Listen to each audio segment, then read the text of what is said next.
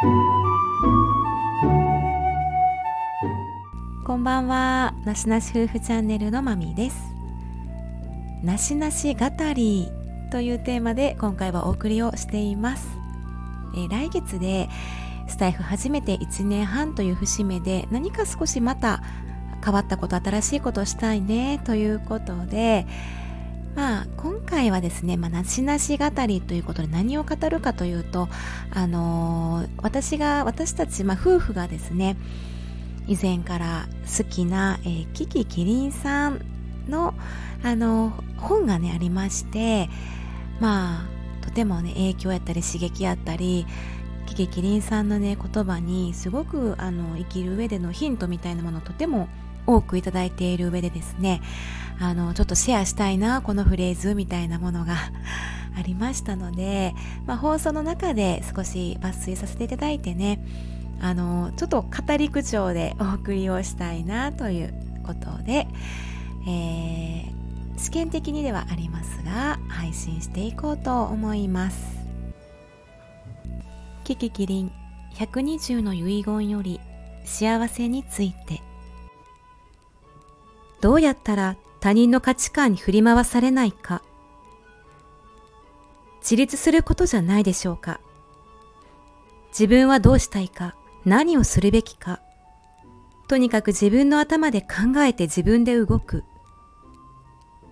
時に人に頼るのもいいかもしれないけれど誰にも助けを求められない時にどうするかくらいは考えておかないと。もっと言えばその状況を面白がれるようになるといいですね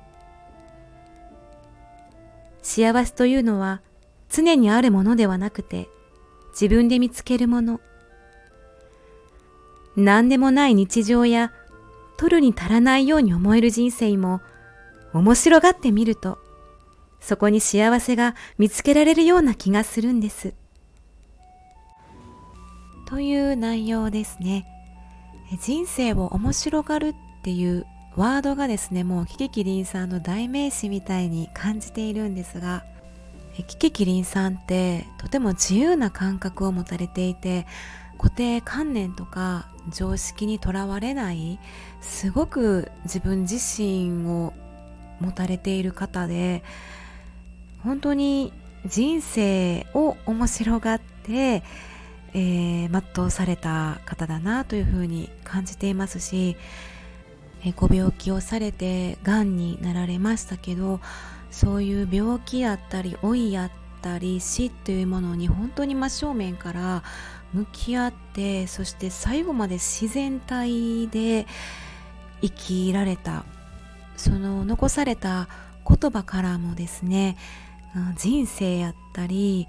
もう絶対私たちは誰もが絶対に経験するだろう老いとか死とか。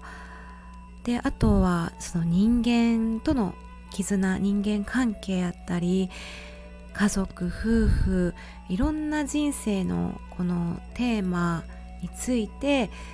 えー、まあ、それぞれが何か困難に立ち止まった時にヒントをくださる言葉を残されていて、